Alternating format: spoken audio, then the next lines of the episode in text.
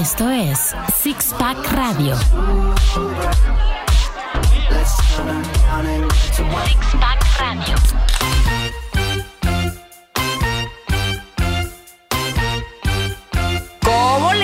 A todos y a cada uno de ustedes? De a ti, a ti y a ti. ¿Cómo les va? Si ya empezó Six Pack, espero que les vaya muy bien y que les vaya mejor todavía en, este, en estos minutos de gozo, de relajo, hay relajo, de plática, de cosas sentirse a gusto. De eso se trata este programa que lo conforman nada menos y nada más estos queridos amigos que se van a presentar. Mónica Alfaro. Mexicantino. Pilinga 2. Y no digamos más chiqui chicardo, ya un fire aquí con todo, deseando ya explotar, hablar.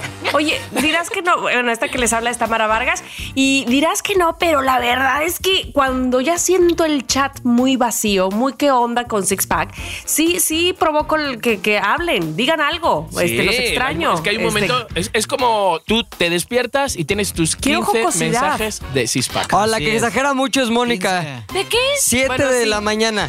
Sí. Oigan, amigos, estaba pensando que. estaba pensando que Godín, unos, Godín número uno. unos No. borregos Estaba pasando pensando cerca. desayunar. No, pero es así. ¡Hola, amigos! Sé, una energía, pero el del. Cuando había enviado el anterior era a la una de la mañana. Exacto. Amigos, estoy pensando. Y yo, por favor, ¿ya no duerme o qué? No, sí duermo, sí duermo profundamente. Desde el último mensaje hasta el primer mensaje. O sea, seis horas. Pues esto, cinco eso, eso me horas. sirve. Mónica, no lo Sí. dejes de hacer. A mí me parece que es una muy buena manera de terminar e iniciar el día. Me gusta. Este, me gusta, sí. No sé, los demás, no sé si son amargados, tú, Pepe. ¿A qué no hora te sé levantas, si te gusta o no. por ejemplo? Sí, a mí me gusta porque también cuando lo hace yo ya estoy despierto y me ayuda Exacto. para levantarme al gimnasio. Pepe, tú duermes poco, ¿verdad? Sí, me, sí, me quisiera dormir más, la neta. Me duermo Uy, como hijo, y, y 12 con la etapa cacho. que viene, lamento decirte No, que no vas a. Vas a dormir, no, pero está sí, haciendo, ya. está haciendo pruebas. ¿Y tú, Tomás, a qué hora te levantas?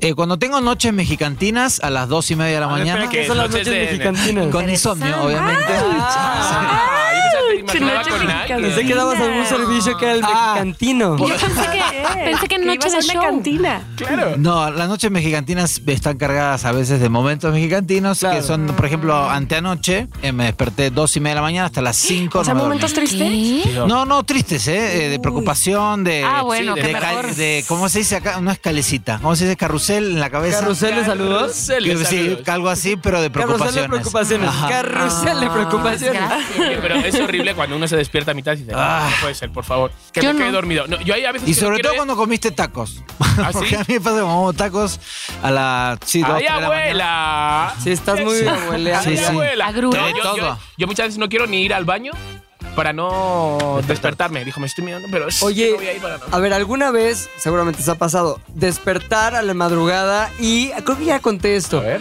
Y ¿Qué? este tener que ir al baño, así como que voy Sí. al Ajá, baño, sí. no hacer Al- pipí, al del sino- dos, Lo sí. otro, ay, que no podemos hablar. he Ay, de lo prometido- otro, a la mitad de la noche, ¿eh? He prometido que no vamos a hablar He más de este tipo de. prometido, bueno. Ni de cacas, ni de Yo- ir al baño, ni de no, no, no ni puede. nada. Es no parte de nosotros, tenemos que hablar de eso. No, no lo recuerdo, Pepe. A ver, cuéntalo. Bueno, a lo que voy Lo es, intenté. Si yo tengo que ir al baño en la madrugada, Sí.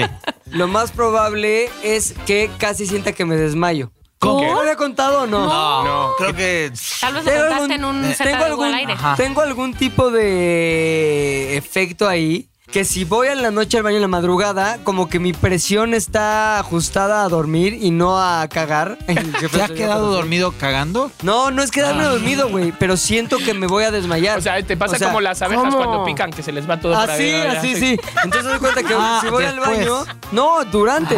Voy al baño, ¿Cómo? entonces tengo que hacer una, con- o sea, tengo que concentrarme cabrón para no desmayarme. Entonces haz cuenta, me levanto, voy al baño y empiezo poco a poco ya empiezo a sentir que me voy a desmayar, entonces me detengo, me siento tanto en el piso y digo, a ver, tranquilo, no pasa nada, no te vas a desmayar. Continúo. Y así, y ya no me pasa Qué nada. fuerte. Pero una vez, hace un chingo, hace como 7, 8 años, me levanté, me dolía la panza, voy al baño y cuando iba al baño me desmayé y me pegué en un escritorio así. ¡pah! No. Ajá. Entonces me quedó así una marca en la frente, así un pinche golpazo. Harry Potter. Entonces desperté a Ashley. Me desmayé, pero no sé qué. Se empezó a cagar de la risa. Ja, Pues sí, ja, ja. Luego, obvio. Oye, Pues Tú harías lo mismo, pero tú harías lo mismo. Tal vez. Pero entonces ya, ya Tú, sé. tú harías lo peor. Tú le hubieras dicho, ay, ¿por qué no me despertaste para grabarte? No sé, algo le hubieras Bueno, dicho así. he de decir, querida Cispaquense, que te lo juro que le prometí en Twitter que no íbamos a hablar de esto, Sí. pero ha sido el primer Pero tema. que ella te. Sí, sugirió. me dijo, Ah, ¿alguien te oye, por favor, me gustaría Sí. que no hablarais de esto porque... Me da asco. Porque Es me da asco. Ah, nombre. censura. Y le dije, ay, pero si no sé qué, y me dijo, no, bueno, intente. Lo hemos intentado. ¿Qué Sí. censura? Eso, A ver, ¿quién eso fue censura y no ¿Quién es ese censor? No, hombre, lo puedo entender, ¿no? Según tú, imagínate que estás desayunando y de repente, pues. Ay, pues sé. no desayunen, porque ya saben que en este podcast puede pasar lo que sea. Yo no desayunaría. Uy, el otro hablando de guacareadas siempre. bueno, chicos, pues el día de hoy no es el tema el escatológico precisamente, es otro que trae a la mesa ¿Quién? mexicantino. Así es. Y justamente tiene que ver con la censura. A ver, Ah, pues, Ay, yo pensé con las cacas dije otra vez. pues, más estoy o diciendo que no. Te estoy diciendo que. Tipos de no. heces. Ay. La censura y lo políticamente incorrecto. Y cómo hay que cuidarse todo el tiempo en todos los ambientes y, y hasta dónde llega esta censura para hacerle caso o no. Yo tengo varios casos. Ajá. En algunos sí se acuse de recibo. En- Bueno, en uno. Bueno, no fue acuse de recibo, pero sí, eh, dejé de hacer algo que ahora voy a contar. ¿Qué es acuse de recibo? O sea, como hacerle caso a lo que te dicen. O sea, deja de hablar y dejas de hablar. Evidenciar que sí recibiste el mensaje y vas a actuar el en consecuencia. Exacto. Oye, yo debo de decirte algo, Sí. Tomás, este, y a todos ustedes que me escuchan. Creo que de las cosas que más detesto y he descubierto en, lo- en los últimos años es tener que cuidar las formas. Es decir, no eh, herir susceptibilidad. Ir por, ir por la vida pensando en no herir susceptibilidades. Eso me pone mal. Ay, O sea, bienvenida a mi vida. Mira, nos pasa, nos pasa- Yo creo que todo el mundo, más allá si eres más conocido o menos conocido, ya tienes que tener un cuidado de cómo pones el tweet. Que no se te vaya una coma porque ya da otro significado Sí. a la frase. La foto ¿Sabes que, que en ese pones que no- aspecto- bueno, bueno, bueno. No, a mí, a mí son de las razón, cosas. pero en ese aspecto no me ha dolido tanto como con la gente con la que se supone que tengo tanta confianza Sí. ¿Sí? y que, uy, ya se sintió, pero perdón, Flor, te pisé, así. Sí, yo, yo con la. Fíjate que yo con la gente. Tomás, no- por ejemplo, el típico ejemplo de Tomás. Yo ya Ah. se iba. Esta Ah, semana sí. chat. Ay, Tamara, ya estás muy pepeada. Uy, perdón, Ah, sí, me Tomás. pasó. Ay, pero ese es en broma. Pero no me ofendió, ¿eh? No Es me en ofendió. Estableciendo, estableciendo que esa nueva actitud de Tamara es negativa. No. Y aparte, A ver, es cercana a mí. estás haciendo grande un No, tema que no está es. llevando a Oye, su pero lado, es nueva actitud la mía. No, siempre he sido Sí, así. sí, No, lo sí, que pasa sí, es sí. que Tienes obviamente- más libertad. Ajá. Sí, Lo celebro. exacto. Te pasas, te pasas, pero sí. Te... No, eh, es broma, es broma. Este, pero sí hay. Yo creo que tiene que ver todo con eh, las circunstancias, con el contexto, con dónde estamos hablando. Les voy a contar mi.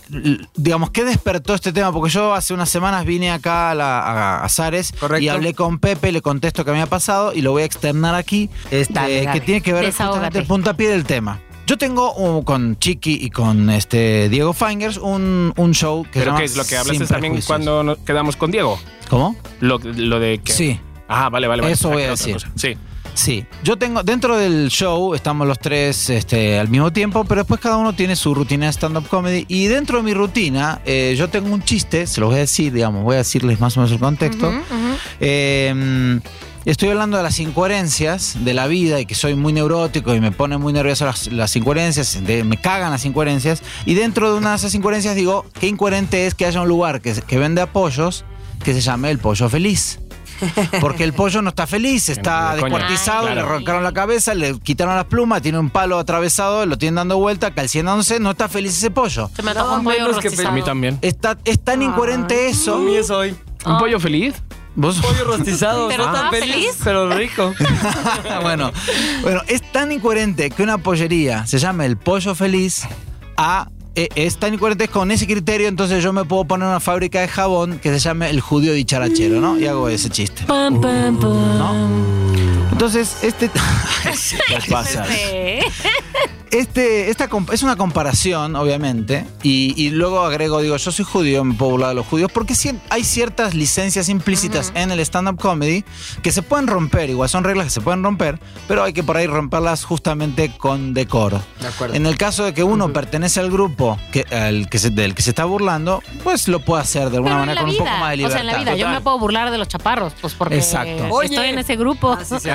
Sí, pero Soy la No, presidenta. lo que pasa es que, mira, en un stand-up comedy, o sea, tú puedes ir eh, y te vas a encontrar con diferentes tipos de humor. Hay humor negro, hay humor blanco, hay humor de repente del que se ríe de uno mismo. O sea, hay muchos diferentes tipos de humor. Entonces, no a todo el público de repente ese humor negro Ajá. le cae en ese momento como el, el stand pero le gustaría que le quedara. Sí. Entonces, co- pero hay de todo. También hay gente que el humor blanco, este, capulinesco, precisamente. que ah, le parece no de, repente el estoy perdiendo no el tiempo. gusta. Entonces, por eso digo que, que es que soy yo. a cada uno, o sea, para gustos los colores, ¿no? O sea, es verdad, a mí el humor blanco también digo, ay, mm, sí, Eh, pero... sí, Pues hay de todo, eh, hay de todo. Por eso hay gustos. Hay gente que Claro, le gusta el béisbol, claro. hay gente que le gusta el fútbol y básquet, etcétera. No es lo mismo. Acá, de repente, este show se llama Sin Prejuicios. Obviamente vamos a hablar de los prejuicios, Ajá. ¿no?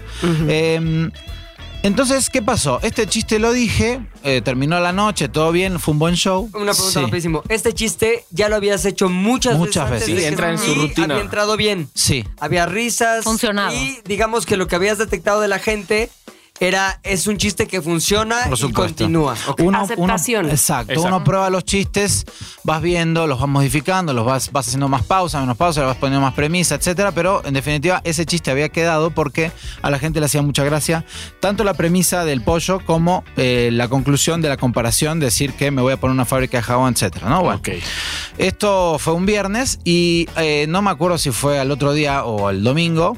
Me mandan un mensaje por Facebook. No voy al nombre porque no, digo, no, no No voy a quemar a nadie, ¿Para no tiene caso, pero es una persona que estuvo en el show y eh, me dijo, mira, eh, la verdad, eh, no pude disfrutar tu show eh, del todo, porque, bueno, evidentemente creo que quieres ir a lo irreverente, eh, pero creo que has cruzado una línea. Eh, tú dices que en el chiste del pollo y del Sí. jabón, este, tú dices que eres judío y te puedes burlar de judíos, pero yo no creo que tú hayas estado en un campo de concentración. Mi papá estuvo en, el ca- en un campo de concentración, por favor te pido, por memoria de él, eh, no- bueno, no me dijo, no me acuerdo, como me dijo, me dijo, Pero "Quit- hizo quita el chiste. Por favor, Por eh, deja de decir este chiste. Entonces yo le contesté, la o sea, le dije, mira, la verdad, no, mi intención no es ofender a nadie, es co- eh, comedia, algo así, te pido una disculpa si lo hice, un abrazo.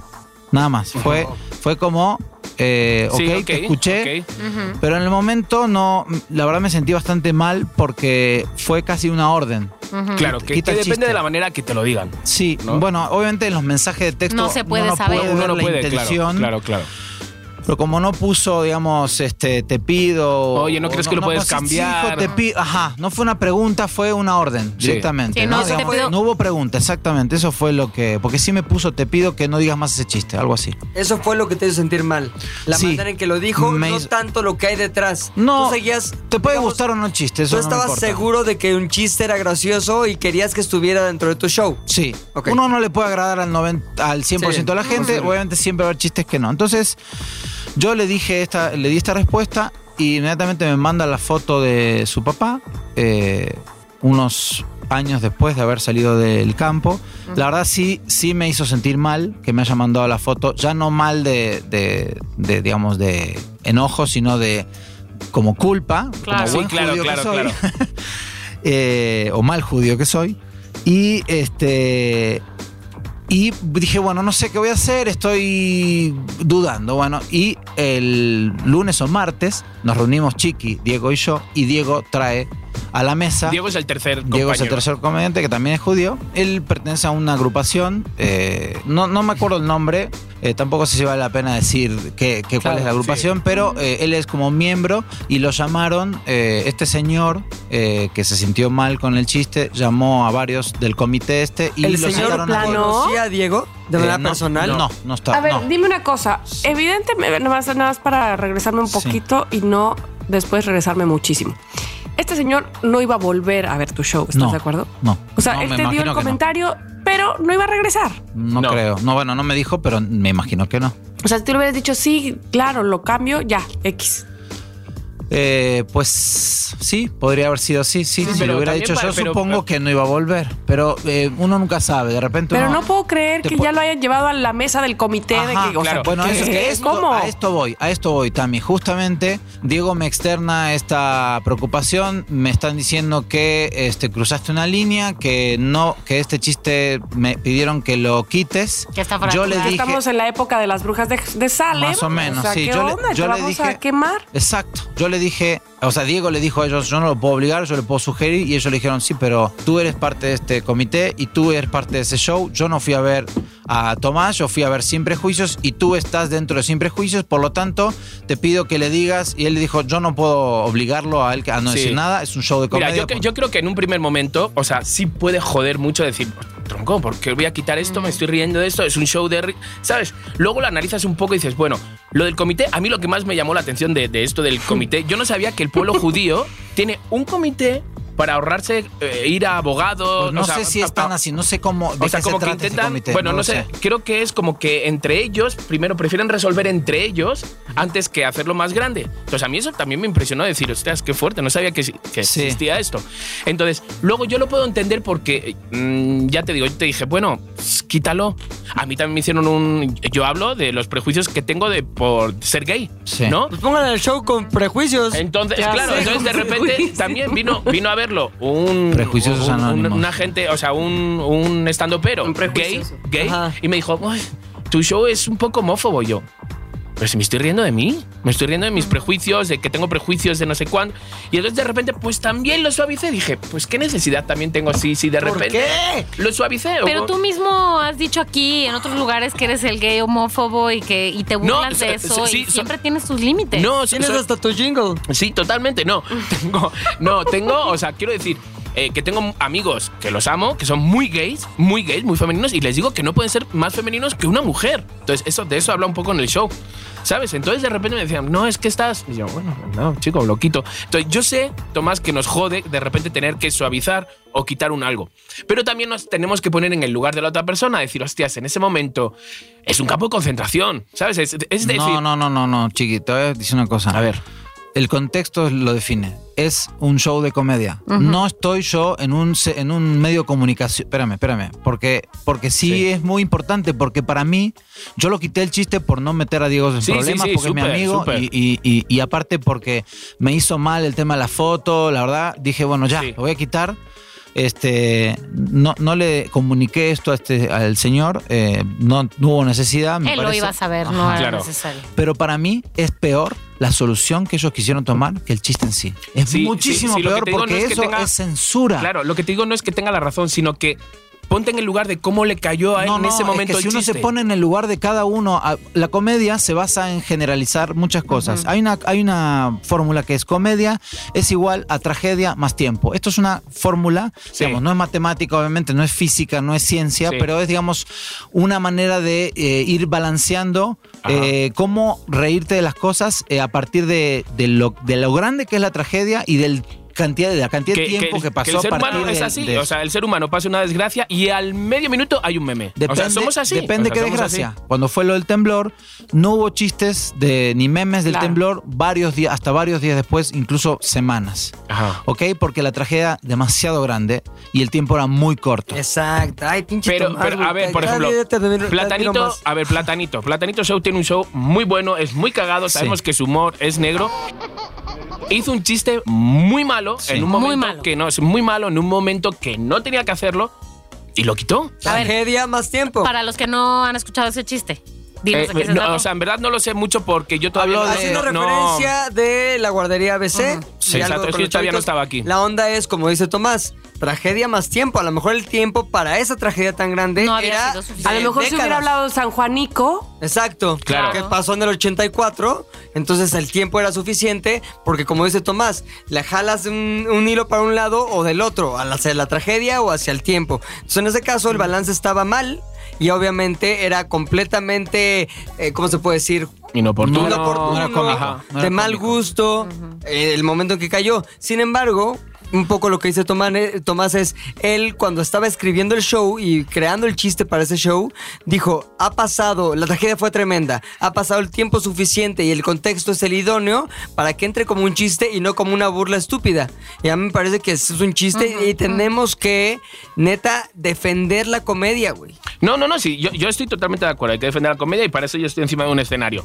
Pero a lo mejor ha pasado el tiempo para no sé cuántos miles de judíos, pero a lo mejor hay otros 10 o 20 que no ha pasado Ajá, el tiempo no, para no, ellos. Lo entiendo, Chiqui. Y lo que justamente hablaba con Pepe es que él lo, lo que me dijo es: no cruzaste una línea, cruzaste Ajá. su línea, la línea de esta Sí, persona. claro, claro, claro. Crucé su línea. Claro. Pero, eh, Pero es, tú es- tienes es que ponerse, eh, ponerse en la taquilla, preguntar, oiga, usted Ajá, es judío y hace exacto, cuánto pasó, este, y todavía lo siente, está un poco, Sí. lo digo irónicamente, Y, evidentemente. y además yo creo que él estaba en todo su derecho de escribirte su opinión acerca de tu chiste y decirte su, Por su supuesto, punto de sí, vista. por supuesto. Incluso pedirte, oye, te sugiero, te pido, me encantaría que lo quitaras de tu rutina. Sin embargo, dar un paso más y, Sí, fue un paso y más. ya, digamos, hacer esta casi amenaza, digo, Es no sé si es una amenaza. acción Pues no fue Ya una acción para que eso para, para que eso cambie a pesar de que él ya no iba a estar involucrado como dice Tamara el güey no iba a volver al, al show Claro. él lo que quería era que se hiciera en su punto de vista justicia Sí. o Claro. que se hicieran que, que se cuidaran las buenas maneras o que el respeto estuviera por encima de todo Sí. y es su opinión y ahí es donde está mal No, a mí lo, lo que está mal es el remate. O sea, si ya le envió un mensaje a Tomás y sabemos que cuando si te envían ese mensaje, tú ya lo vas a quitar, suavizar o algo así. Pero el remate de ir Exacto. al comité, eso es donde dices, espérate, Sí. chico, tranquilo. o Ajá, sea, tranquilo. exacto. ¿Sabes? Exacto, porque, o sea, eh, no sé, como que siento que, como dice Tami, o sea, uno puede ir preguntando a cada uno. Me pasó en otro show eh, también que grabamos, este, Chiqui con, con Diego también, nosotros tres, que yo también en un momento digo, y obviamente me baso en generalidades, digo, eh, la idea del judío acá, yo tengo una, una dicotomía en mi cabeza, tengo como dos, o- eh, dos, dos, eh, cosas opuestas en mi persona, porque a la vez soy judío y argentino. Entonces, por un lado, el judío acá en México es considerado que tiene lana. La idea general, obviamente, como la comedia se basa en generalidades muchas veces, la idea general es que el judío eh, Es pudiente. tiene pudiente, como, hasta que como la idea a Tomás Ajá. ay güey como, como la idea general de que el regio es codo, es una idea general. No todos los regios son Un codos. cliché. Ajá. Entonces digo eso y digo, eh, yo por otro lado soy argentino, de- vengo del sur, venimos a ser mesero, que yo, entonces siento que soy como un Sí, y político también, en esto. digo. también siento mal. Se- se- una persona amiga también de, o bueno, alguien que fue ahí al público dijo que no diga ese chiste porque entonces todos, o sea, ya eh, nos tildan a todos los la- judíos. Entonces yo dije, ok, dije, yo no lo quité. Digo, ok, pero en el, mismo show, yo en un momento digo que cuando tú vas a un avión y escuchas a alguien hablar, "Hasabala, jamala, para", te asustas porque crees que es un musulmán que se va a inmolar. Y ahí se ríen. Y ahí se ríen. Entonces, si vamos a ser este, hipócritas, o sea, si no somos hipócritas, Claro. Claro. o sea, entonces vamos a censurar todo. No, lo- o, sea, sea, yo creo que nos vamos a subir al escenario y vamos a decir, a ver, hay cosas que pueden herir la susceptibilidad de la gente. Sí, susceptibilidad. Susep eructo Eso, gente. sus- de la gente. Entonces, lo- pues se dice y ya está. Y se levantan todos y se van, ¿te imaginas? sí. No, pero justamente lo que decía él, es el contexto. Es un show de. Ay, he querido meter una palabra oculta y se me, me ha atorado. siempre hay una nueva oportunidad Como hace rato, chiqui, como hace rato. ¿Cuál es la Que de- trataste de decir lo que está al lado del castillo. Un aguacate. Una no, huehuete, pero eso no era, no era, no me salía el nombre del, del árbol. No, de nada. Esto es que me, me Chiqui traba, estaba me traba. explicando algo y dijo, ahí al lado del castillo hay un agu- aguacate. Aguatete, agua- aguateque. ah, y yo, ¿ahuehuete? Sí. Ahora resulta que veo el National Geographic todos los días. Perdón, chiqui. Ok, bueno, entonces digo, yo tengo más casos. Me gustaría que ustedes, eh, cada uno de ustedes, Venga, va. me digan en qué momento eh, se sintieron, eh, sintieron que habían sido políticamente incorrecto con ustedes o los hayan censurado, que creo que es peor. Y al revés, cuando ustedes fueron políticamente incorrectos. Yo tengo un caso donde yo fui políticamente incorrecto. luego lo- no, pero yo fui políticamente incorrecto. Ay, habré hecho el programa tú solo. Por eso lo quiero escuchar.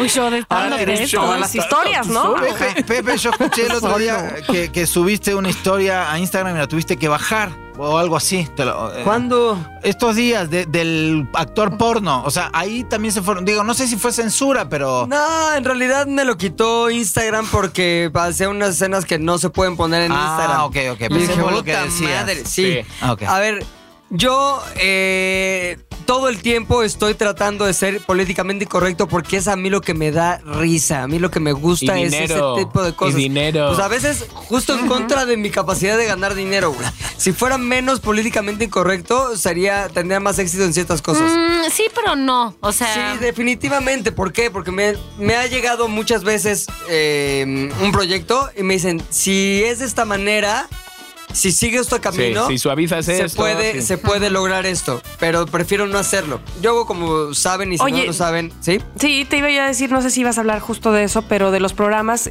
que tú escribías para Facundo. Exacto. Que, que, que la censura venía de marcas, ¿no? Yo Claro. empecé mi carrera como escritor en, como bien dice Stama, de, de- escribiendo los programas que sea Facundo.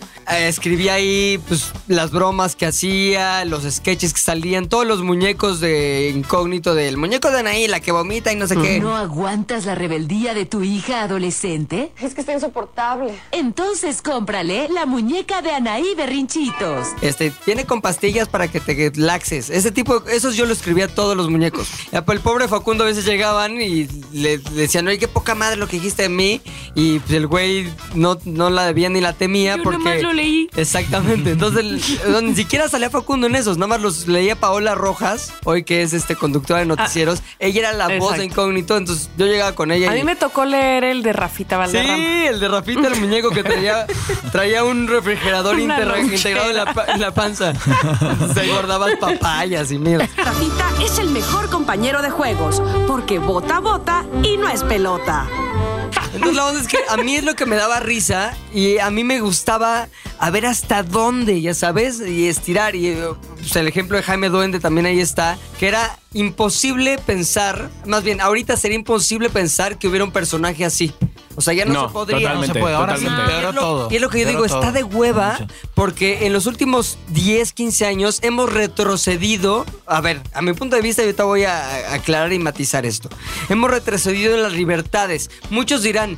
Hemos logrado que no haya bullying, hemos, hemos logrado que no haya burlas, hemos logrado, perdón, hemos creado una sociedad hipersensible en la que la libertad de cada individuo está coartada por lo que puede y no puede decir E en cualquier contexto e hipócrita. Pero es que ya da miedo todo, tío. Uno ya no sabe lo que está haciendo bien, lo que está haciendo mal. Ajá, sí, lo dice. Yo, cuando trabajaba en la escuela infantil, cuando me tocaba ir con los niños, con los niños de un año y medio, dos, dos años y medio, tres, me tocaba ir al baño con ellos, ayudarlos, no sé qué. O sea, había momentos que decía, ay, por favor, que tengo que limpiar a la niña. Si entra alguien ahora, me va a ver limpiando a la niña. Y yo digo, pero bueno, digo que estoy educador infantil. Exactamente. ¿Sabes? O sea, ya es como un miedo de repente. O si estás en un parque y te están leyendo, te están mirando las madres como, ¿tú qué haces aquí en el parque? Porque es ¿Sabes? justamente lo que dice Tamara. Se convierte en un, una cacería de brujas, güey. Total, O total. sea, ya cualquiera está en derecho de. Este güey cometió este error. Todos contra él. No mames, te pasas. Ya puede ser un chiste de mujeres, de homosexuales, de gordos, de lo que sea. Y todo lo que digas Sí. va a haber alguien que te va a criticar. Ahora,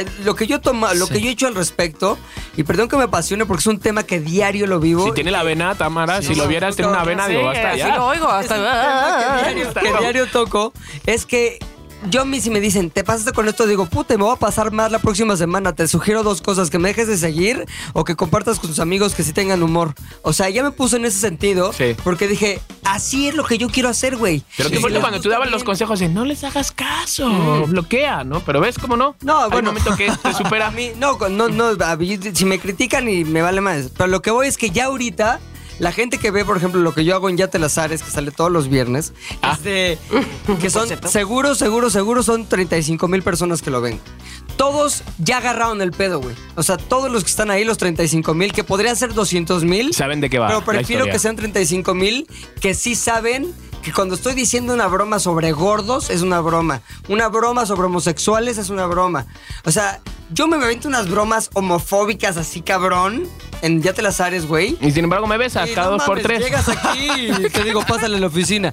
O sea, a lo que Te voy dejo es que- entrar. a lo que voy es que es evidente que es una broma, güey. Yo tengo amigos y yo sabes que soy una persona que apoya la libertad en cualquier aspecto, en ese sentido. Sí, totalmente. Mira, ¿cómo el se llama? El contexto lo define. O sea, Claro. no está en un noticiero serio. O sea, ahí sí sería como lo que pasó con este, perdón, chiqui. ahora- Sí, sí, sí. Lo que pasó que a- antes de entrar aquí estaba leyendo algo de, de un presidente municipal o algo Ajá. así. ¿Qué dijo? Correcto. Exacto. Es un eh, delegado en Veracruz que hoy se echó la puntada de decir, bueno, ya no va a haber este apoyos directos a las, a las estancias infantiles, sino que pues ya pueden cuidarlo una tía, la abuelita o alguno, incluso como Acuarón que le cuidó una chava, pueden tener sus propias yalitzas. Así dijo. Pero, tío, el güey, como- el güey quiso hacer el obviamente quiso hacer un chiste mal, no tenía timing para hacerlo, como tú dices, Tomás, el contexto era importantísimo. ¿Y qué está pasando? Que ahorita está siendo crucificado. Ahí te va, ahí te va. Te a ¿Cómo se que- llama? ¿Cómo se llama eh, en parodiando? Eh, Ajá. ¿Cómo se llama? Reca. Ay, se me ha olvidado el nombre. Eh, que estaba en parodiando. Yeka, Yeka. Yeka, Yeka, por ejemplo, ahora hace de Yalisa. Entonces la gente, ¿cómo caracterizan a Y tuvo que enseñar que hizo de Celia Cruz, de no sé qué, de no sé más. Ah, Una humorista que se disfraza sí. de, de 14 personajes. Ahora ves esto, No sabía por qué era. ¿Ves esto que está tan cañón, güey? Yo le enseñé. ¿Ubicas esta onda que se llama blackface? Sí. En Estados Unidos, en, ¿qué? en el principio del siglo. ¿no? No, blackface. Es, Ah, eh, porque yo leí que, que era brownface, pero ok, es blackface. Haz de cuenta que en bla- el blackface es esta onda que hacían mucho en Estados Unidos hace tiempo cuando era permitido.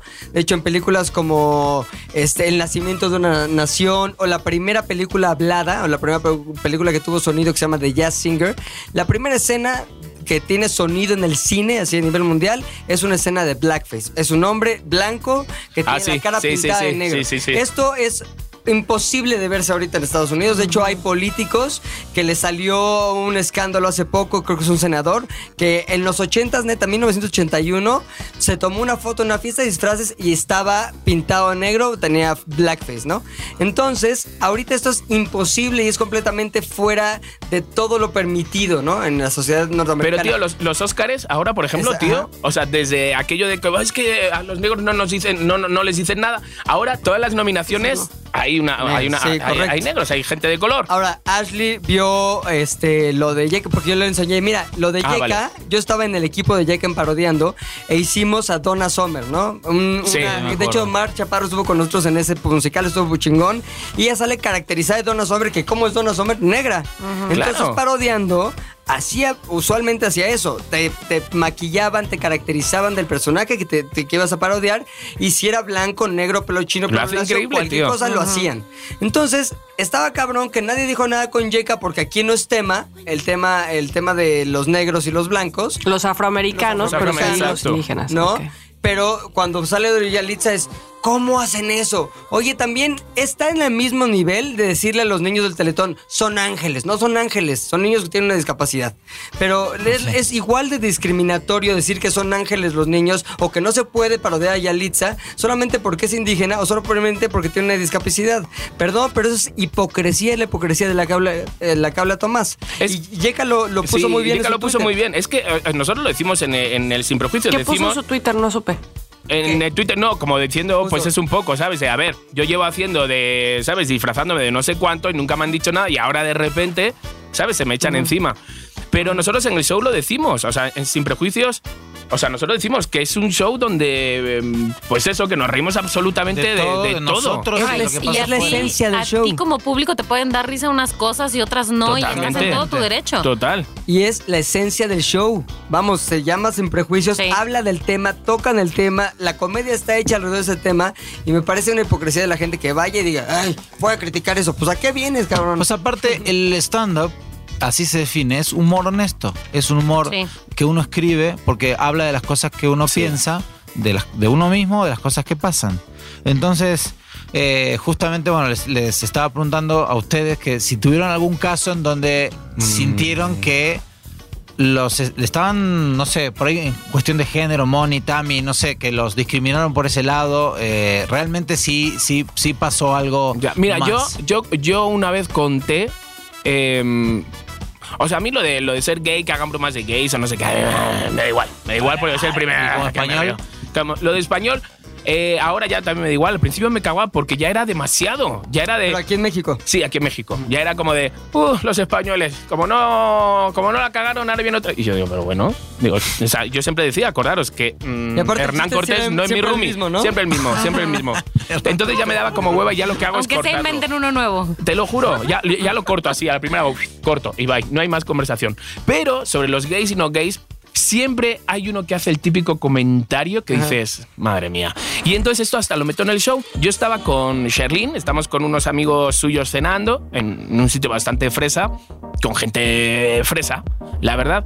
Y había un, un chico gordito, un chico feo, gordito, feo, lo tenía todo. Un bebo. No es cierto, bebo. No. Es broma, ya es chiste. Se cerró, Cerró a la puerta. No, pero, pero era eh, el que invitaba, el que no sé qué, el que, ah, ¿sabes? Así como mirar todo el dinero que tengo, no sé cuándo, hace un poco, ¿no? Entonces de repente salimos, ¿dónde vamos ahora? Y alguien dijo, pues vamos a un sitio, hay un sitio gay aquí súper divertido que pone música de todo un poco. Y de repente, el feito, el gordito. Yo a un sitio gay no, que así no tengo que estar pegado en la pared. Y yo, ¿what? Entonces le miro y le digo, Ya me imagino cómo. Mira, pero le dije. Querido Bob Esponja, porque era un cuerpo de Bob Esponja. ¿Le dije. dijiste Bob Esponja? Sí, le dije, mira. directamente. Le dije, Bob Esponja. Digo, mira, los gays somos muy promiscuos, la verdad, pero a los feos no los tocamos ni con un palo de selfie. Así que puedes ir a un sitio gay tranquilamente que ni te vamos a mirar. Y yo digo, pero bueno, feo. Y Sherlyn, bueno, ya, ya, ya, no pasa nada. Y yo digo, pero bueno, el feo, el, el más feo. Y de repente dice que, chico, tú puedes ir hasta desnudo si quieres en el club. ¿Sabes? Hasta lubricado. Hasta lubricado. Sí, a ver, Moni, eh, ¿has, has, este, padecido del prejuicio o de la censura o tú has censurado o, se- o ha- has sido políticamente incorrecta?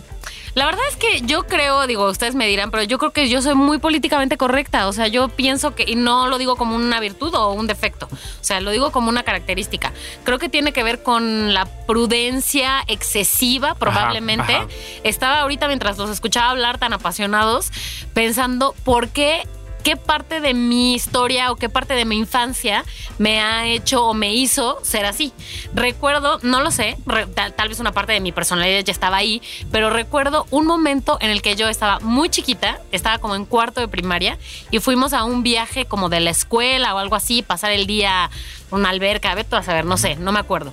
El chiste es que había otras personas, claramente todos eran más grandes que yo y se estaban como buleando, pues más o menos como de iguales, ¿no? Y yo estaba como ahí calladilla, ni, ni, ni, ni, nadando en la alberca. Ah, pensé que escribí una máquina. no, eran mis manitas de nadar. Ah, vale. Y entonces, claramente todos estaban buleando a una chava que se, se llamaba Diana. Entonces todos la, la buleaban, no sé qué. Y ella, recuerdo perfectamente que dijo, ay, qué poca, se están burlando de mí, como que la buleaban indirectamente. Y yo volteé y le dije, mm, porque estaban riendo además. Y entonces yo volteé y le dije, no, claro que no, si se estuvieran burlando de ti, se, estuvieran, se estarían riendo mucho más fuerte. Estaba en cuarto de primaria, o sea, te- tenía nada, nueve años Sí. como que sentí que todos me voltearon a ver como qué poca, ¿por qué le dijiste eso? Tal vez ahora me estaban buleando a mí porque yo era chiquitina y no decía nada y nomás salí con mi comentario así.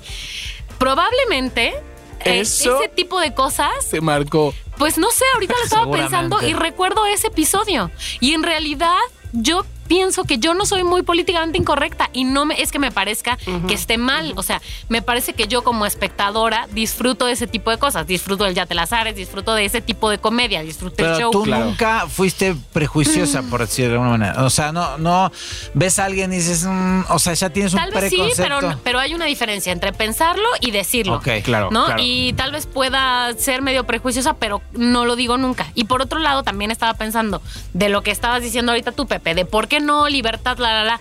Estoy de acuerdo, pero también creo que un límite sí tiene que haber. ¿Dónde está ese límite? Claro. Probablemente en... Cada quien. No, no sé. No, es que si no se nos- se escapa pero todo de las manos, probablemente tío. Es, que es creo... lo, es lo mismo, es como decir, este, ¿qué está bien y qué está mal? No. No. A ver, probablemente es algo de lo que estábamos diciendo sobre eh, sí la circunstancia, sí cuando, ok, todos, todos podríamos pertenecer a una minoría determinada, bla, bla, bla, pero no es lo mismo cuando la minoría es una minoría golpeada. Claro, a ver, no estoy hablando de la minoría que comúnmente uno pensaría de inmediato, o que la minoría, la comunidad gay, y entonces sí, la onda es que ahí deja de ser comedia. cosa. Ya lo sé. O sea, pero yo no hablo del show de Tomás. El Ay, show de no, no, Tomás. No, no, independientemente del show de Tomás. La comedia, como dice Tomás, tiene que ver con la tragedia, con el tiempo, pero también tiene que ver con que hay un área en la que puedes burlarte de eso porque todos podríamos caber ahí.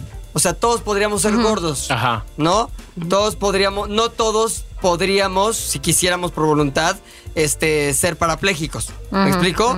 O sea, hay una diferencia esencial en el sentido de que hay condiciones que la gente no puede controlar y que ahí sí que te burles, es- eh, ni siquiera es cómico. Sí. Bueno, O sea, pero entonces el chiste que yo hago no debería ser cómico porque la gente no decidió meterse a un campo Claro. de concentración. Correcto, pero es una circunstancia que sucedió. No estás burlando de alguien. estás- No, exacto. Es una idea. Es lo que yo hablo de. No te burlaste del papá, no, No, dijiste. no, porque eso sería- el papá de este güey ya es jabón, nunca. Eh, eso es, sería humor gratuito, o sea, sería sin, o sea, sería a propósito. no. Pero tampoco nos Sería podemos escudar. ofensivo directamente. Sí, exacto, Sí, total. exacto, total. Pero tampoco nos podemos escudar, es- es- escudar, sí, yo creo, en o proteger con lo de. Pero yo sí así, este es mi tipo de humor. O sea, si quieres, quieres, y si no, tampoco. Eh, pero depende. Por ejemplo, perdón, perdón, Moni. eh, la revista francesa Charlie Hebdo. O sea, es una revista Sí. de sátira. Sí. Está, plan, está, es así. La revista, si la revista hablara, diría, yo soy así.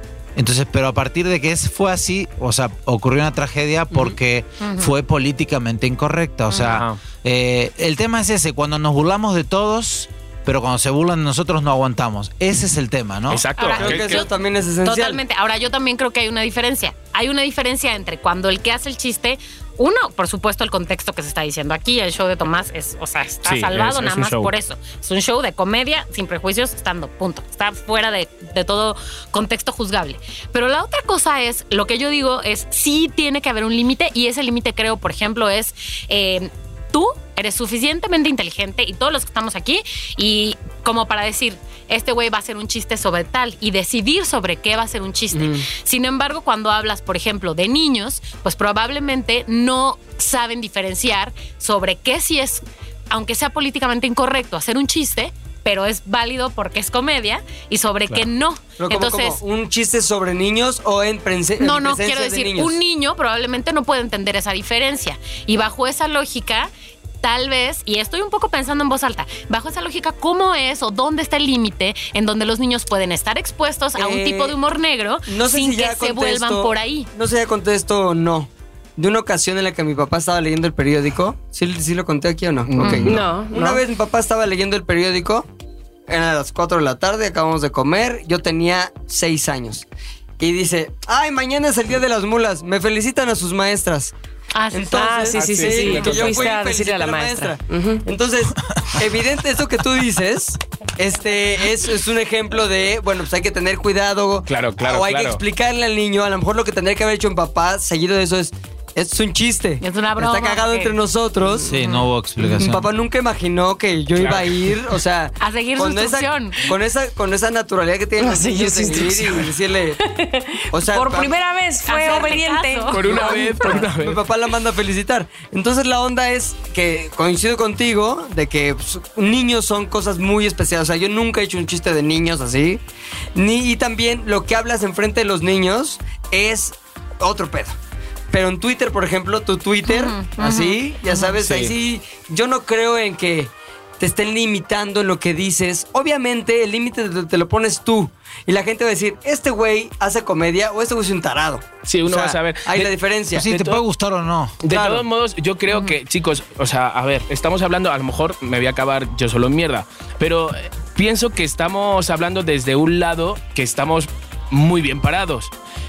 Si somos ese gordito que está buleado, esa feita, esa calvo, ese eh, persona, no sé qué, si estuviéramos en ese grupo que seguramente lleve una vida entera sufriendo de todo eso, a lo mejor no le haría tanta gracia. ¿Sabes qué? Yo era No. gordito, me chingaban, los chingaba de vuelta y eso me ayudó a, güey. Yo era gordito y me decían, "Ay, tú- Hacer el ¿Y sabes qué maquiavelo que eres ahora.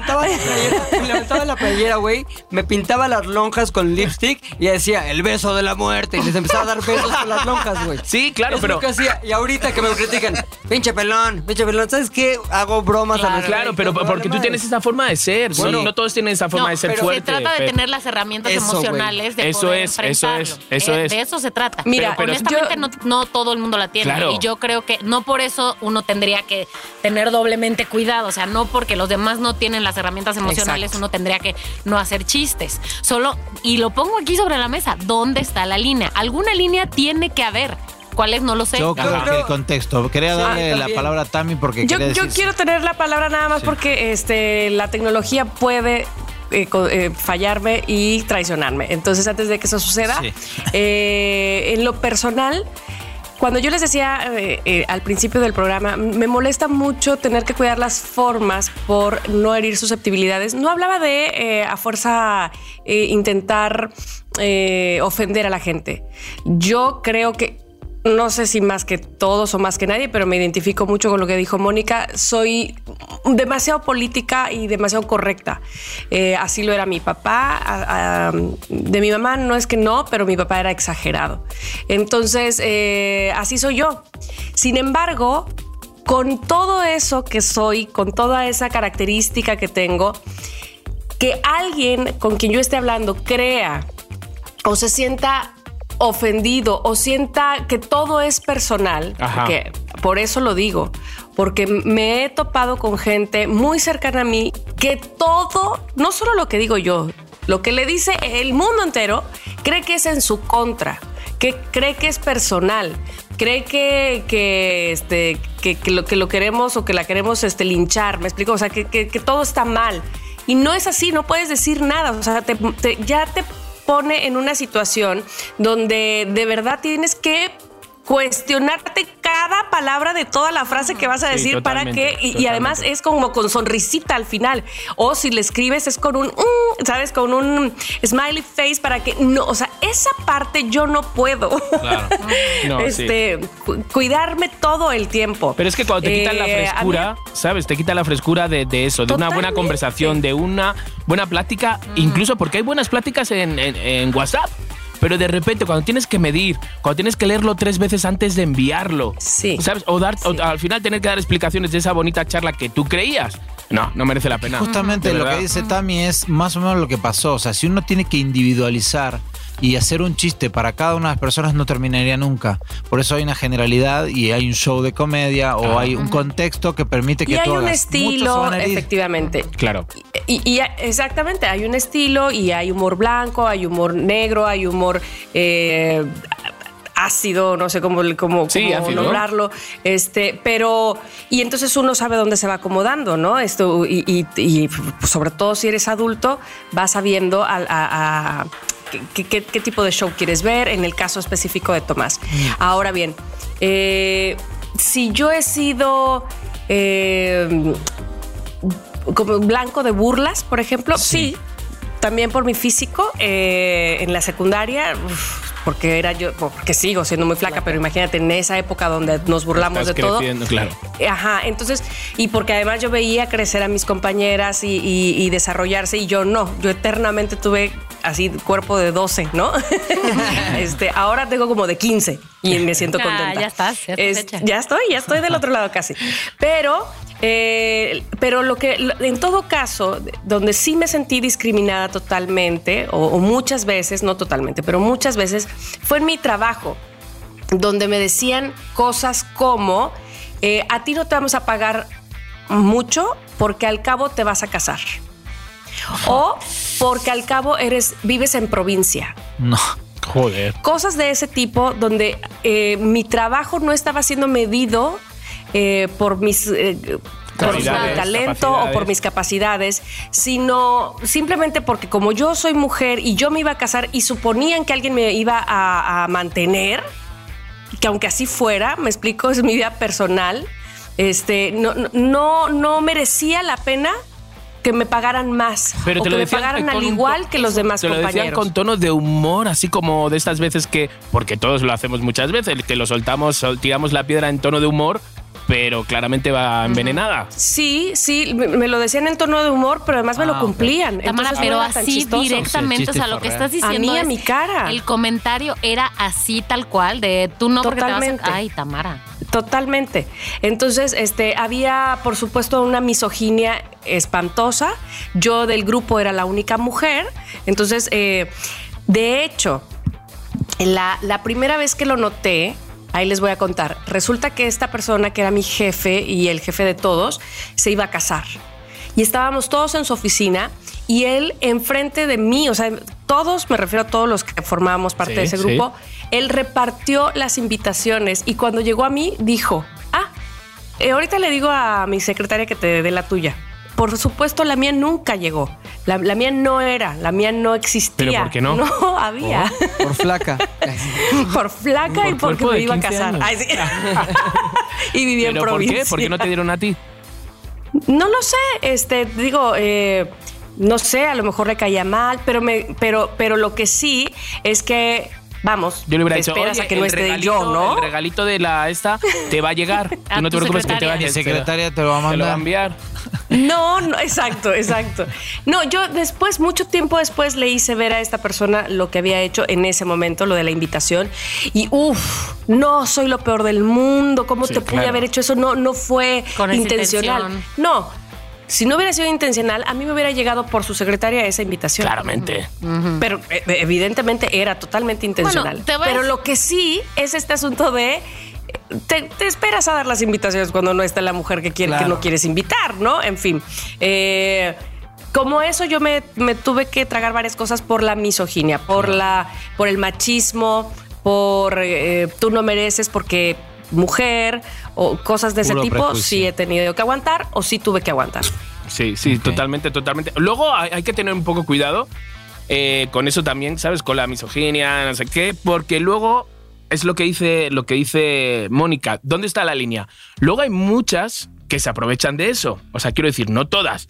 Pero, ¿sabes? Luego hay un momento, por ejemplo, cuando dieron el silbato, por si te sentías eh, acosada en el metro, Sí. no sé qué, empezaron a usarlo de forma ya de Compulsiva. Indiscriminada. impulsiva, Irre- indiscriminada. y- irresponsable. ¿Sabes? Entonces, ese tipo de cosas o las que son como súper feministas a muerte y de repente es como, porque me ha pasado estar en una manifestación en contra del aborto y de repente ir a acompañar a mis amigas y sacarme de la manifestación porque era de mujeres. Claro, sí. Y yo, hola, Bueno, si se estoy apoyando, estoy aquí Sí. por apoyar. ¿Sabes? Entonces también hay Sí, ahí hay como una- de repente dices, espérate, a ver.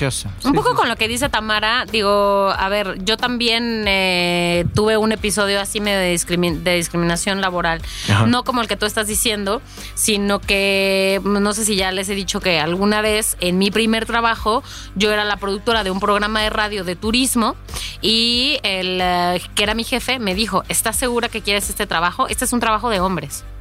Y yo le dije, ¿eh? Hola, Sí. tócame los huevos. No sé, acabo de salir de la universidad, ¿de qué Yo hablas? le hubiera dicho eso, tócame los huevos. Porque había que evitar. había Ah, ¿se trataba de donar esperma? Sí, Perdón. No sabía. Ah, Yo tenía 23 años, no sabía ni, o sea, como que dije, ¿qué me está diciendo este güey? O sea, no es que no entendiera, pero obviamente no tenía las herramientas o la experiencia o los kilómetros recorridos suficientes como para contestarle. No los decir, tomaste como Este un- pendejo. Claro que me lo tomé a mal, pero lo que dije fue. "Pff, Obvio sí, porque se trataba de editar y armar cápsulas y la la la y producir el aire. Y entonces como que claro, el güey que trabajaba ahí era un güey y entonces, bueno, él era un machista. Sin embargo, eh, después, años después, tuve otro episodio de ese tipo en donde participé para quedarme en un puesto de productor, no de productor al aire, sino de productor de diseño de audio y me discriminaron por la misma razón. Era, tuve que mandar un demo, mandé mi demo y dijeron, ok, queremos a la persona que hizo este demo, el demo número 3. ¿Quién es? No, pues Mónica. Ah, una ella. No, olvídenlo. En este equipo no hay mujeres. Y lo que tuve que hacer es callarme mi, mi cara, porque obviamente me enteré por, otras, por otros medios que esa había sido la razón. Tiempo después tuve que toparme a esta persona que había dicho, Mónica no, porque es mujer y aunque haya sido el mejor demo, no. Y pues trabajar con esa persona como si nada hubiera sucedido y poner mi cara después un linda. cinturón de pene. ¿Sabes lo que te Tal digo? vez. No, Mulan, Mulan. te Tal el pelo. vendado así Listo. las boobies y ya Exacto. estoy. O opérate directamente, tanta tontería. un sorongo ahí. Qué cosa, ¿no? Un sorongo. No, pero sí. Yo sí creo que, en definitiva lo que decía Mónica de que- dónde está el límite, parte de lo de, de ese límite se define justamente por el contexto. Si tú eres un político o, o sea una persona pública Sí. pero que tiene que ver con regir Sí. en la sociedad y representar a mucha gente que te votó, sí tienes cierta responsabilidad. Claramente, hay que en tener donde cuidado. tiene- exactamente, donde no puedes cometer este tipo de, de Pero cosas políticamente Hay incorrectas. La lugares y momentos, como- ¿no? Sí. Como Sí. las necesidades fisiológicas, güey. O sea, yo no voy a sentarme aquí ahorita y me voy a poner a cagar en la mesa. Yo sé que aquí no corresponde. Igual hacer ciertos chistes en ciertos momentos. Totalmente. Pues sí, o sea, Hay lugares y momentos. Claro, entonces tú me dirías, güey, si yo hiciera eso que estoy escribiendo, me dirías, estás loco, Eh, ¿qué te pasa? Muchas cosas. Claro. Lo mismo que si yo hiciera un chiste en el lugar en el que no va en hablando los temas que no van. A lo que voy es eso, güey. También, ¿dónde está el límite? Yo creo que sí tendríamos que pugnar porque el límite esté en cada uno de nosotros. Porque en el momento que dices, este chiste ya no se puede, ya no es gracioso. A ver, espérame. Para Cada ti. quien, güey. Claro, Sí, pero ¿sabes ti, qué? nada Mira, yo, yo te lo juro por mi madre, yo en España, en Madrid, en mis amigos, tío, ten- yo tengo un humor súper negro, súper ácido, me río de todo. Y, tío, desde que estoy en México, he tenido que cambiar todo eso. De verdad. y me- Hueva. pero sí, tío, o sea, de verdad, o sea, Sí. me, Bueno, me- me perjudicaba. con- Te lo juro. O sea, miro las fotos. Que, Tamara dice que, es, que eso no. A, mí me causa de poner un tweet, cómo ponerlo, cómo agradar. Porque soy así, porque soy así. Desde. Me he convertido aquí en México. ¿Cómo agradar? Yo tengo el estigma como Tomás, que soy español. Te lo juro por mi madre, yo no puedo mm, hablar de política. Nada, no puedo, no, no puedo, no puedo. No, porque eres Entonces, doblemente juzgado. Totalmente. Y ya llevo aquí seis años, yo estoy pagando impuestos y sé lo que me caga y lo que no me caga. Pero no lo puedo decir. O sea, no puedo decir. Hay fotos que no puedo poner porque de repente, ¿sabes? Y, y- y me echo así, aquí. O sea, me Tú echo te así. pones tus propios límites, pero Sí, justamente lo que decía, mira, eh, cuando crucé la línea de este hombre, este Que estoy, a, que estoy a gusto, ¿eh? O sea, que no estoy limitado ni me siento como de repente. algunas cosas por ahí Eh, sí, o sea, pues eh, sé de qué cosas. tomas y sí, y de las cosas de política, si quiero hablar o de religión, las hablo con o mi pareja o con vosotros o con lo que sea. No hace falta exponerlas. Y ya ¿Sabes qué? A mí me ayuda mucho, por ejemplo, tenerlo ya te las sabes. Yo soy muy apasionado de cosas políticas, güey. Yo tengo como Ajá. ideas muy claras de lo que me gusta y lo que no en ese aspecto. Pero ¿sabes qué? Ahorita yo no digo nada de eso porque no veo terreno fértil para la comedia, güey. Ya. Es más, está tan polarizado el ambiente, está tan de hueva la conversación, güey, que no, vamos, ni siquiera me dan ganas de hacer un chiste al respecto, porque sé que no va a acabar en jaja de nadie. A lo mejor en tres güeyes sí, pero diez mil va a ser, ah, y no, ni Sí, pretendo sí, ni sí, quiero justificar ¿para con qué? nadie, entonces Sí. digo, güey, lo digo con mis amigos, me cago en la risa yo, y sigo pensando lo mismo, y sigo riéndome lo mismo, y sigo haciendo los mismos chistes. ¿Sabes qué? No, ustedes se lo pierden por de hueva que son. Así lo pienso. Bueno, yo una vez... A mí, por ejemplo, sí. me pasa, perdón, este, hace rato que hablaban de los niños, Ajá. pues, eh, eh, con el asunto con mis hijas, ¿no? Ajá. Este, cómo, cómo saber cuando ellas mismas los, lo- me lo dicen, este, es que yo no me quería burlar de ella y, pero me reí y entonces, entonces, sabes, como que tienen muy claro este asunto Ajá. de no voy a decir lo que a mí me, a lo que a mí me hubiera parecido mal, me explico, o sea. Casi, Dejas- casi que con la, con la vara que mides serás medido. Eso es lo que yo les Claro, digo a claro. ellas. Bueno, si tú estás burlándote de esto, no dudes que en algún momento lo harán para ti y tendrás que aguantar. ¿Sabes? Es un poco este parámetro de eh, no, no hagas lo que no quieres que te hagan a ti. Entonces, este, si a ti te parece que es chistoso, pero a fulanita le parece que está mal, entonces tienes que respetar eso. Y no te digo que no te siga pareciendo chistoso.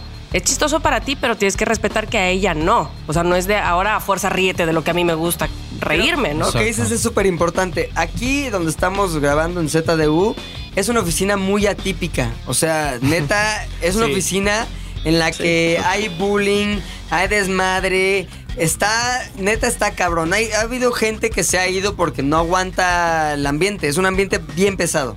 Pero si a ti te dan risa las mismas cosas que a nosotros, es un ambiente cagadísimo. Relajado, echas desmadre, pum. Ahora, ha habido gente que se ha acercado conmigo y me ha dicho, oye, yo la neta no le quiero entrar a esas bromas. ¿Y sabes qué ha pasado? Que no le entran. Y que. Exacto. Y que Pero trabajan, igual. o se han ido. No, no, no, trabajan. Ajá. Están pasando, se la pasan poca madre, pero ya sabemos que con esa persona no hacemos esas bromas, güey. Exacto. Sí, y esa persona no va a hacer esas bromas y no va a hacer esas. Claro, bromas. eso entonces está establece otro es. tipo de relación en la que no es de, ah, no, si no haces bromas de esto, entonces te va a la chingada. No, para nada. Se respeta a esa persona, poca madre, no jalamos para allá. Y finalmente, ahí es donde lo que decía Tomás, los límites los pones tú. ¿Saben qué, chavos? Yo no le entro a esas bromas, o esta parte yo no lo quiero hacer. Y, güey, seguimos siendo tan igual de desmadrosos con Claro, esa persona claro. en otros términos que no son los que ellos a ella o a él no le gustan. Entonces yo creo que si el límite lo pone cada quien, lo que no se vale es que dijera yo, imagínate, todos tienen que ser bullies si no, no. O nadie puede ser bully si no se van a la chingada. A ver, ¿qué autoridad tengo yo? Más bien cada quien autorregúlese y sean Claro. inteligentes, tengan sentido común y sobre todo respeten cuando alguien de manera manifiesta diga, yo no le quiero entrar a eso. O yo Exacto. sí le entro. Claro, yo, yo he de reconocer que soy un poco como un chihuahua. hay con ciertas personas que antes de que me digan algo, yo, yo digo, so- soy así. O sea, soy, siempre he sido así de. ¿Cómo, cómo? De sentirme que si hay el típico en eh, la escuela, algo así, que se iba a reír de mí. O algo así que yo intuyera, o algo así. Yo enseguida ya, ya estaba ya estaba saltando, ¿sabes? A la defensiva. Abriendo el paraguas defensiva, por la sí, duda. sí me pasa y le pasa a mucha gente eso. O sea, le pasa a mucha gente de tía, relájate, ¿eh? que no, que no va contigo esto, ¿sabes? Y sí pasa, o sea, sí pasa, pero es porque te tienes ya ese miedo a pues a ese bullying o a esa crítica o a esa o lo que sea. Ahora, ya, ya ponerlo en términos más chungos, así o cómo se dice más. Me encanta, chungo, Es chungo, es menso, súper sí. español. Chungo, pero. Chungo, Es- se dice chungo, sí. Es este. La neta, yo creo que ese tipo de, de interacción te arma. O sea, te ayuda a salir más fortalecido de ciertas situaciones. O sea, te va haciendo una, pri- una piel más gruesa. O sea, aquí yo creo que todos los que trabajan aquí sí están en la onda de cómo contesto si me hacen una broma o si Sí, Mente claro, ninja. claro, claro, Mente claro. ninja. ya traes mente ninja, exacto. Entonces cada vez le tomas menos importancia, te ofendes menos, este, dejas pasar más cosas y sobre todo creo que te la pasas mejor. Está bien, lo que pasa es que creo que a veces sí. Bueno, si ves que mucha gente se ofende con algo, bueno, yo. Una vez, este, no sé si Tami te acordás, eh, en, en Yaparate, este, te- uno de los teoremas de- del doctor hablaba de que si le ponías muchas eh, salsas al taco, solía salir con feas, si eras hombre, ¿no? Los hombres que le ponen no sé cuántas, bueno. Y llamó una bueno chica. no aplica para las mujeres, pero yo le pongo en muchas salsas. No aplica para las mujeres. gracias. Este, y eh, en ese momento llamó una chica de Oaxaca. Y el doctor dijo, ¿y qué quería? Y, y yo dije como, o sea, como que era fea, dije, ¿qué quería si era de Oaxaca? O sea, sí, fue totalmente políticamente incorrecto. Lo peor, el- Incorrecto. Lo peor Sí. fue a través del doctor desconocido, que suponía que tenía un carácter así, que no le importaba nada, pero en ese momento, o sea, en la, ¿te acordás eh, también? No sé Sí, si te sí. En ese momento, mm, Facundo no dijo nada, bueno, la- ni siquiera Víctor Nieves dijo nada, pero la gente empezó a tuitear. Y entonces sí tuve que decir, ok, la cagué. O sea, está bien. A veces Sí, puede claro, ser tío, y no. sí hice un peldo. Sí, claro. Oye, a Ay, ver, qué si la cagaste la gente- o no la cagaste, güey. Si Sí, es sí, fiel el sí la personaje, si es No, no, fiel no, el no. personaje. Pero no, no era, no era. No, güey, porque pudiste haber dicho Oaxaca o Las Lomas o el lugar que tú quisieras. Mm, Si el doctor dice, yo de entrada voy a determinar que tú eres fea, ni te conozco, pero eres fea. ¿Me Eh, no, no, pero no era así. No, justamente no era Es así. que el es a lo que voy, güey. De- Digo, yo O sea, no estuve ahí, en yo ese no, no momento entiendo la, la se, sutileza. se pasó, se pasó, ahí sí, me, digamos, no sé si me pasé o... Sí, que a lo mejor escudándose en el, en el personaje del doctor, sí es Sí podría el haberlo, dicho, tal vez, pero, tampoco se caracterizaba por eso. No. Siempre Ok, fue... está bien, si le eres Sí. por ejemplo, Jaime Duende, güey. Sí. Escribía Jaime Duende. A veces eh, decían, o sea, Jaime Duende me llegó a pasar que mandaron para unas menciones. Escrito, alguien escribió ahí como que unas menciones de Jaime Duende con cosas que él nunca hubiera dicho. Porque Jaime Duende era así misógino, le pegaba a su esposa, este, racista. Sí. Era, güey, no tenía límites en ese aspecto, pero nunca decía una grosería, güey. Nunca, le, nunca decía un cabrón ni un pinche. ni- Sí. ¿Me explico? Y yo sabía muy bien hasta dónde Ajá, y por qué y etcétera, güey. Entonces yo creo que mientras le seas fiel al personaje y vayas con todo con ese personaje, está bien. Por ejemplo, había un, un capítulo de unos 15 años que estaba cagadísimo, güey. Estaba el padrino era Jaime Duende y ella era una quinceañera. Yo la pedí así, por favor, que la quinceañera sea gordita. Entonces, este. Entonces él estaba el güey diciendo el discurso, ¿no? Entonces, mi quinceañera, que la verdad está toda gorda, pero hay que festejarla para que no se traume la chingada. Cortea el vals y la quinceañera le dice al padrino, que es Jaime Duende, oye, padrino, este, ¿es cierto que estoy fea y gorda? Sí, hija, pero no te preocupes, que los gordos mueren pronto. ¿Qué onda, sobrina? ¿Estás feliz? Sí, padrino.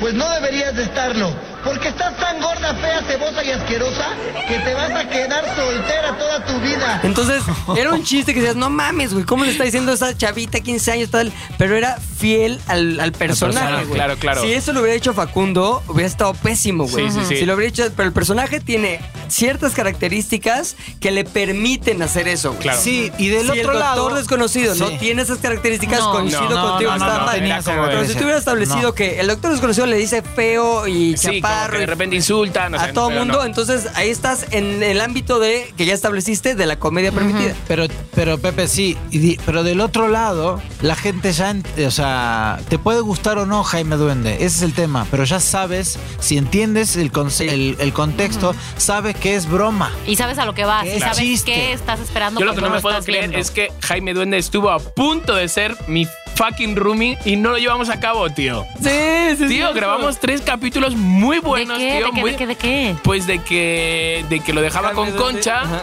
y que buscaba una casa donde vivir y se venía a vivir conmigo. Sí. Pepe era mi vecino Ajá. de arriba. Eh, muy fuerte todo, pero espérate que eh, hasta parodiando.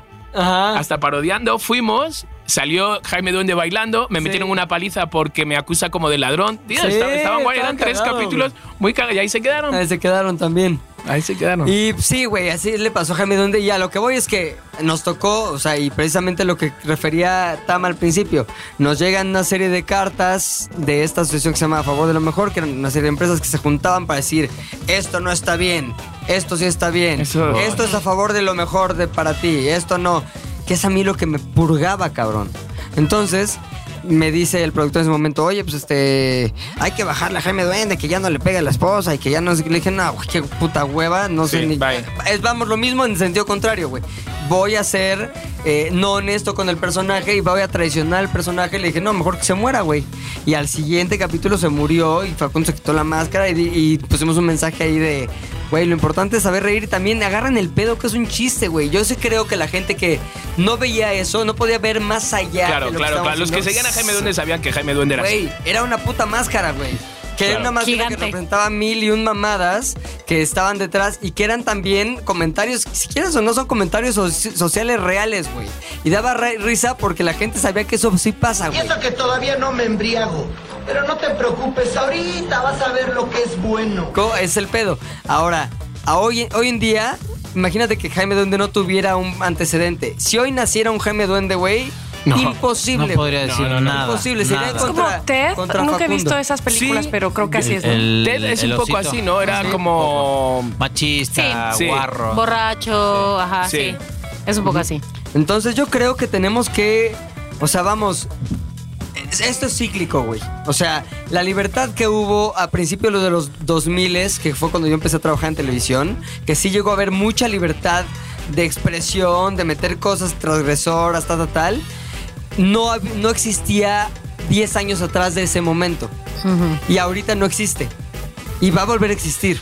O sea, porque... Va- se va a volver a, a Sí, güey. liberar. Porque en los años 30 sí existía, güey. Ah, ok. Entonces es cíclico cuando la sociedad empieza a decir, no mames, nos estamos pasando ya de lanza, vuelven a lo que estamos ahorita llegando, que es una corrección política extrema, una hipersensibilidad de todos aquellos que reciben la, la- la- la comedia de mil y un maneras. Y después eso también harta y otra vez el ciclo te lleva a una liberación, güey. Entonces, pues yo espero estar vivo para la siguiente liberación porque quiero trabajar ahí. Yo lo que siento es que si, todos nos relajáramos un poquito más, de verdad, de verdad Total, que seríamos más felices en todo. Nos reiríamos más, leeríamos todo con más gracia y con más ganas y todos nos, ¿sabes? O sea, estaríamos más sueltos de todo, tío, mentalmente y laboralmente y, y sexosamente de todo. Y de lo que decías tú al principio, Moni, que este, a lo mejor de las oportunidades comerciales que conlleva el ser ácido o no políticamente correcto. Hay una empresa con la que hemos trabajado que nosotros queríamos que esa empresa patrocinara ciertas cosas de ZDU, pero esa empresa tienen protocolos muy claros de quién, quién vamos, con quién ellos eh, difunden sus, su Claro, comunicación, a quién patrocinan. Y nosotros no pasamos El que- filtro. el filtro. Dijeron, está poca madre lo que hacen, pero el filtro del, del tono De la- no. de Loki Ladies le pasó igual, ni, una, sí, ni una marca quería ¿Ah, sí? O bueno, al revés nosotros, si nos contratan muchas veces nos dicen, oigan, la- o sea, te llevan a su terreno, ¿no? Como comediante te llevan a su terreno y te dicen, en esta empresa este, hay ciertos lineamientos de ética que no puedes, entonces tú decides si eh, adaptas o no el material. Ahora, ya. por ejemplo, va- el, el sábado Sí. tenemos uno eh, y he tenido que decir, chicos, nuestro show es para todos los públicos, van a entrar niños. No, tío, hay que decir que no es un público para niños. Claro. O sea, yo hablo de sexo, hablo de drogas, hablo de muchas cosas que no es para niños. Vale, a partir de 14. No, estoy diciendo que no, que no es para Es para niños. adultos. 16 o 18 directamente, digo, mm, chicos, digo, porque es un show y además la persona que nos ha contratado ha visto el show, sabe de qué va. Claro. Entonces, no, ¿sabes? O sea, que es como Sí. no es para todo el público. Sí. Oye, sentí que este tema me agarró un momento de libertador porque estaba así. No, ¿sabes lo que pasa? Que está con la espada ¿Y desenvainada. sabes qué? Es un tema de desahogarse. Es un tema que me apasiona muy cabrón, güey. Y del que tengo como creencias muy concretas y fijas en la mente. Y que lo he discutido con mucha gente. Y sobre todo, sí como chiqui creo que vale la pena no tomarse las cosas tan en serio, güey. Sí, totalmente. O sea, no todo totalmente. es, no todo tiene que ser tan políticamente correcto. Sé. O sea, ya bájenle de huevos. No todo es personal. Exacto, Exacto, bien, exacto, ya. Sí. Sí, Bueno. así, así mero es, Tomás. E- Esto es lo que lograste de nosotros, está. este. Bueno, pero Pepe siempre no dice logré- groserías, pero esta vez se las conté 27. Ah, ¿sí lo sé? Ah, ¿Es ¿En serio? ¿Políticamente correcto le estás ju- juzgando? Sí, sí. Uy, te estoy llevando una contabilidad para el INEGI de dentro de este programa. Oigan, yo creo que podría hablar mucho más de este tema. Te- Tenía más casos, pero creo que se quedó, quedó claro lo que, lo que queríamos comunicar. Y me gustaría cerrar con un carrusel de prejuicios. Como yo les voy tirando una palabra a cada uno, lo primero que se les viene a la, a la mente me lo dicen. Venga. Va, 3, 2, 1 y. ¡Carrusel de prejuicios! Eso, eso. Está bien. Musulmán, Eh, terrorista. judío, Campo de concentración. regio, Ay, codísimo. Provinciano, Tradición. negro, Pitote. chino, Amarillo. alemán, Uh, guapo. oaxaqueño, Ay, este. Chaparro. brasileño, Nalgón. argentino, Uy, asqueroso. no, no, no, no. guatemalteco, Ay, pobre. gallego. Bobo. Ahí está, listo. Ahí está, Han sí. pasado, son muy prejuiciosos. Ay, Sí, perdón. sí, la verdad que Aparte, sí. seguro son los Sí. prejuicios que primero todo básicos, el mundo cae, claro. ¿no? Nada más, una cosa más. Pepe, Bebo. Gordo. Ahí está. ¡Hala! Pobre Bebo. Cortar, Pensé que ibas a decir, este, a- pensé que ibas a decir Pepe y ya para que lo calificaran. Gracias, chicos. Estuvo bueno. Está muy bueno esto, ¿eh? Me gustan estas dinámicas. Yo quiero saludar a Carlos Montoya 110516 que me puso no perderé las esperanzas de que me saludes. Y ahí está Ay, bueno, yo quiero saludar a Cristeli, que dijo que es su cumple número 23, que por favor en el próximo carrusel de saludos saliera su felicitación. Feliz Muchísimas cumpleaños. felicidades, Cristeli. ¡Felicidades! Yo tengo para Montiluna que dijo me quedé esperando su saludo la vez pasada. Montiluna, ella. Ella. Joder, yo lo siento, me han enviado. Yo quiero muchos. mandarle un saludo a la novia de Christian EI que se llama Sikaru. Y que ¿Qué? Su cumple, es su cumple Sicario. hoy, lunes. Muy bien. Oye, yo, a ver, tú, Mónica, ¿tienes uno? Sí, tengo un saludo para Yuridis, que en realidad se llama Iris, pero dice que Yuridis es un nombre artístico. Ay, Ah, ¿qué Ay? ¿a qué se dedicará? Yo tengo un saludo para Jonas. Arroba soy Jonas AB para el próximo podcast. Dice, y salúdame a Chiqui, Pilinga, Tomás y a Moni. Gracias, Ay, un saludo. Yo tengo para un costa suelto, ar- arroba un costa suelto de Twitter, un saludo grande. Desgraciados, darme algunos que yo os reparto. No tengo ni uno. A ver, a Yo, ver. Es que estoy buscando- saludos, yo Sal- saludos a Jorge Luis, que siempre nos escucha con su novio y que es súper fan, siempre comenta y todo, me da su opinión y sus anécdotas. Muy bien, saludos José Luis. Y obviamente también a mi amigo El Nunes LCI que me escribe El constantemente en Instagram. Es chingón, es buena onda. Bueno, mira, yo directamente a todos los que me han reclamado que la, la otra vez, no, te lo juro, les envío un saludo como colectivo porque no encuentro, no encuentro los mensajes, de verdad. Tengo, tengo un horrible, montón y no, no los encuentro y estoy como hasta los sobacos sudando. No, y no, no los Yo encuentro. estaba buscando porque luego eh, llegan hasta mi canal de YouTube y me dicen, por favor, salúdame en Six Pack. Y justo estaba buscando aquí Ya, estoy buscando y no eh, a Sadia, bueno, que siempre nos escucha. Este, Sergio Ceballos que nos- también. Ok. Sí, sí. ¿Quién más? ¿Tienen por ahí ya? Yo ya, ¿Es ya? Ah, ahí no estoy, tengo. ahí estoy. Ya está, mira, yo no encuentro, no encuentro, o sea, perdonadme, la próxima vez te lo juro, me, me voy a aplicar. Online Six. Bueno, y Bueno, pues llegó el momento de Ponla en Six. ¿A quién le toca esta semana? Le a toca. mí me toca esta semana. Fíjense que eh, desde casi que el principio de nuestro nuestra lista, del principio de los tiempos, de nuestra lista en Spotify, que la pueden encontrar ahí como Six Pack, eh, pensé en poner este grupo porque me gusta mucho, aunque yo sé que está de moda. A ver. Eh, pero bueno, me gustaba desde los principios del grupo que fueron allá en 2012. este grupo que sale de Las Vegas, Nevada. Y que estoy hablando, por supuesto, de, ya saben, ¿verdad? Queen. No, No, de ya Las sé. Vegas, de Las Vegas, de los Imagine Dragons. Ah. Los Imagine Dragons, porque Mónica no me dejará mentir cuánto los amo, cuánto me gustan desde siempre y, que siempre los he pedido. Los vi en el Corona Capital el año pasado, fueron hermosos. Ay, son hermosos, son fueron, hermosos sí. y, y este y bueno, yo soy gran fan de Dan Reynolds, me gusta mucho su estilo, Eh, pero hay una canción que yo creo que debe de estar en el- nuestra lista porque da para arriba, porque es subidón y porque es parte de una película que seguramente ustedes vieron, porque Mónica sale ahí y Frankie Monstruo también. ¡Ah, sí! ¿Cuál ¿Cuál es la película? Garganta Eh. profunda.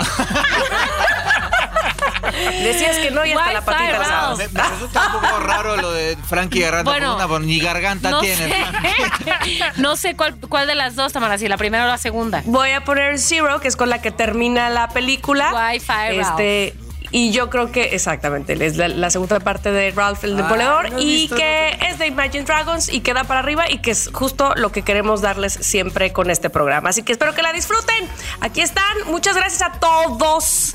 Espero que eh, hayan disfrutado de este programa que fue bastante revelador y catártico. Y, Sí, sí, la verdad es que sí, mereció mucho la pena el desahogarse, desahogarse el descargar. Sí, sí, Muy lo bien. aconsejo. y lo espero que no nos censuren. Sí. ¿Te imaginas? Ojalá. No, pero ahora sí que todos los cispaquenses, ¿sabes? Eh, ¿Sabes qué? Que nos escriban su Sí. opinión, güey. Sí. Que Sí. nos escriban su opinión, la neta. Ahí en arroba sixpackfm, que nos digan su opinión acerca de este tema, que todos tenemos una opinión al respecto, ¿eh? que se desplayen. La De verdad, corrección se política. Está Sí. bien, está mal, están de acuerdo conmigo, con Mónica, con Tomás, con Tamara, con Chiqui, con el mundo que se ofende de todo, ¿con quién?